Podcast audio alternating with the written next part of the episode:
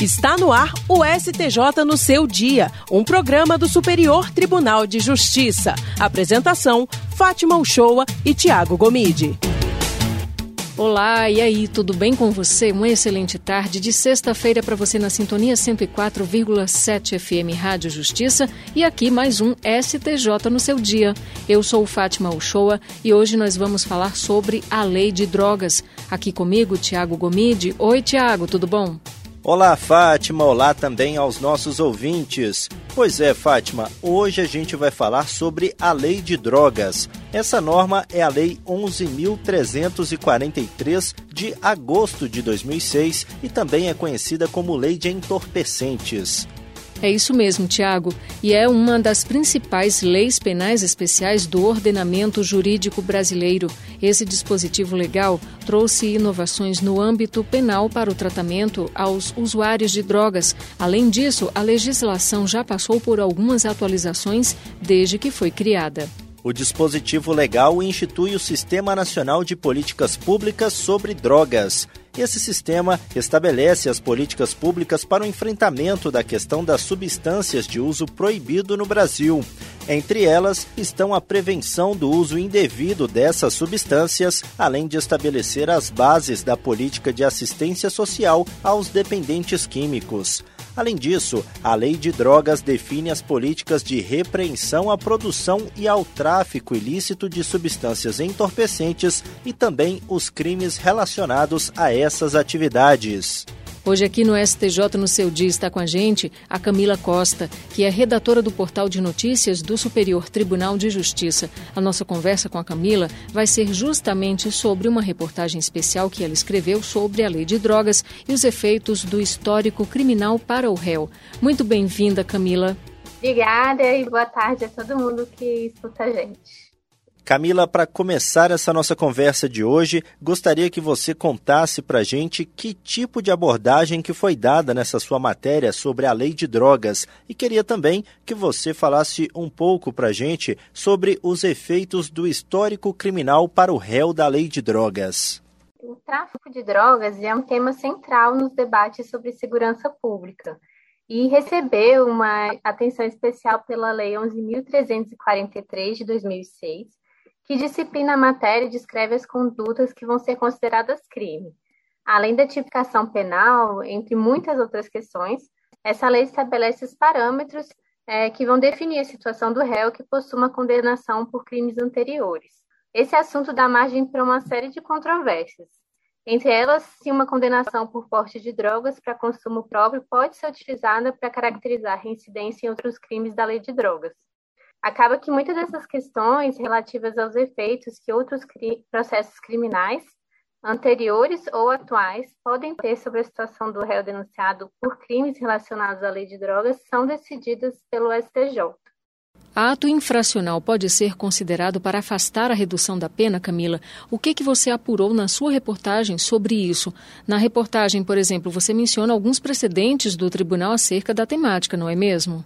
É, em outubro de 2021, a terceira sessão, que define as questões sobre direito penal no STJ, estabeleceu que o histórico de atos infracionais, os quais geram aplicação de medidas socioeducativas ao menor de idade, embora não caracterize reincidência ou maus antecedentes, é, pode ser levado em consideração excepcionalmente para afastar a redução de pena do tráfico privilegiado.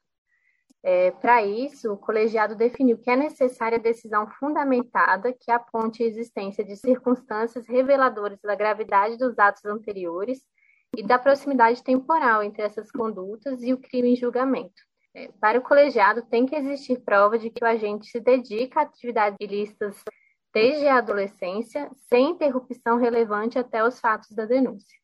Camila, quando que a pena pode ser aumentada nos casos de crime de posse de drogas para consumo próprio? Você, inclusive, menciona um julgado do tribunal sobre isso, não é? Na sua reportagem. Eu falo do recurso especial número 1.771.304. É, a sexta turma definiu que o aumento de pena no crime de posse de drogas para consumo próprio deve ocorrer apenas quando a reincidência for específica. o colegiado negou provimento a um recurso no qual o Ministério Público sustentava que bastaria a reincidência genérica. No caso em análise, o réu já havia sido condenado pelo crime de roubo. Aí, para o relator, que foi o ministro Nefe Cordeiro, ele aposentado hoje, é, a melhor interpretação a ser dada ao parágrafo 4 do artigo 28 da Lei 11.343 deve levar em conta que ele se refere ao caput do dispositivo e, portanto, a reincidência diz respeito à prática do mesmo crime, que é posse de drogas para uso pessoal. É, na avaliação do ministro, mesmo existindo um precedente da sexta turma que considerou a reincidência genérica, uma melhor reflexão sobre o assunto conduz à conclusão de que a reincidência mencionada nesse dispositivo legal tem que ser específica, ou seja, relativa ao mesmo crime de posse para consumo próprio. E o porte de drogas para uso pessoal caracteriza reincidência no tráfico, Camila? É, a quinta turma, ela unificou o entendimento entre as turmas criminais do STJ e definiu que o crime anterior de porte para uso pessoal não pode ser considerado para caracterizar a reincidência no tráfico. É, o colegiado compreendeu que, apesar da sua caracterização como crime no artigo 28 da Lei 11.343, o porte de drogas com a finalidade de consumo pessoal tem previsão de punição apenas com medidas distintas da restrição de liberdade, sem que haja possibilidade de conversão dessas medidas para prisão em caso de descumprimento. Camila, a aplicação da causa de diminuição da pena pelo tráfico privilegiado previsto na Lei de Drogas pode ser aplicada por causa de investigações ou processos em curso? É, a quinta turma ela também unificou a posição dos colegiados de direito penal sobre esse assunto e decidiu que a aplicação da causa de diminuição da pena de tráfico privilegiado não pode ser afastada com fundamento em investigações ou processos criminais em andamento. O relator nesse caso que eu é, pesquisei foi o ministro Ribeiro Dantas, e ele lembrou que o artigo 4 do artigo. Oh, desculpa o relator do caso que eu pesquisei, que foi o ministro Ribeiro Dantas, ele lembrou que o parágrafo 4 do artigo 33 da lei dispõe que os condenados por tráfico terão a pena reduzida de um sexto a dois terços se forem primários, tiverem bons antecedentes e não se dedicarem a atividades criminosas ou integrarem organizações criminosas. Para ele, na falta de parâmetros legais para se fixar como será essa redução, os tribunais superiores têm decidido que a quantidade e a natureza da droga apreendida, além das demais circunstâncias do delito, podem servir para modulação de tal índice ou até mesmo para impedir sua aplicação, quando evidenciar o envolvimento habitual do agente com narcotráfico.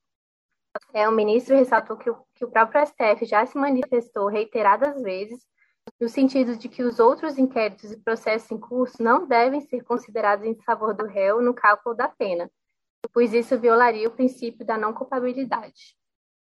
Um único processo referente a porte de drogas para consumo, Camila, é, já pode ser considerado para caracterizar reincidência? É, a sexta turma já afastou reincidência relacionada a um único processo anterior em desfavor do réu, no qual, após desclassificar o delito de tráfico para porte de substância entorpecente para consumo próprio, o juiz extinguiu a punibilidade por considerar que o tempo de prisão provisória seria mais que suficiente para compensar a eventual condenação. É, nesse caso em análise, as instâncias ordinárias deixaram de reconhecer a incidência da causa especial de diminuição do tráfico privilegiado, porque concluíram que a extinção da punibilidade nessa hipótese se assemelhou à extinção do processo executivo pelo cumprimento da pena e, em consequência, seria apta a gerar reincidência. No entanto, para o relator do caso no STJ, ministro Rogério Schetti Cruz, essa compreensão não foi a mais adequada. Ele examinou a única ação penal que constava na, na vida pregressa desse paciente e que foi utilizada para constatação da reincidência, e observou que no momento da sentença, o juiz desclassificou a imputação pelo crime de tráfico. O processo é que ele respondia em prisão cautelar, para conduta de, de porte para consumo próprio. Aí, dessa forma, o juiz de primeiro grau considerou o tempo de prisão provisória mais do que suficiente para compensar a eventual medida ser imposta ao acusado e extinguir a punibilidade. Para o relator, que foi o ministro Rogério, né, não, não há como desprezar que o tempo considerado para a extinção da punibilidade se deu no âmbito exclusivo da prisão preventiva.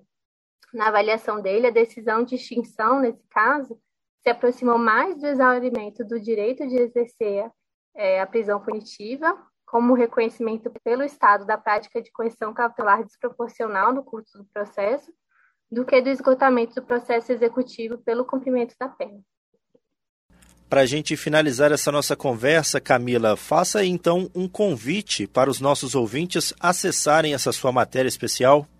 Isso, essa matéria está lá no site do STJ. Todo domingo a gente produz matérias especiais que vão ter mais detalhes, mais informações, tem o número do processo, é, tem mais descrição do que aconteceu.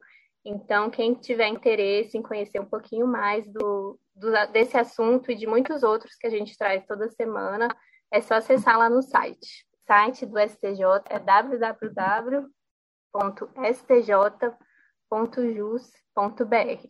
Camila Costa, muitíssimo obrigada por participar mais uma vez aqui do STJ no seu dia. Ah, então eu que agradeço o convite e até a próxima. Lembrando que o conteúdo completo da reportagem da Camila Costa pode ser conferido no site do STJ. Basta acessar www.stj.jus.br. Todo domingo, uma matéria especial é publicada lá no portal, abordando tanto questões institucionais como jurisprudenciais relacionadas ao Tribunal da Cidadania. Vale a pena conferir.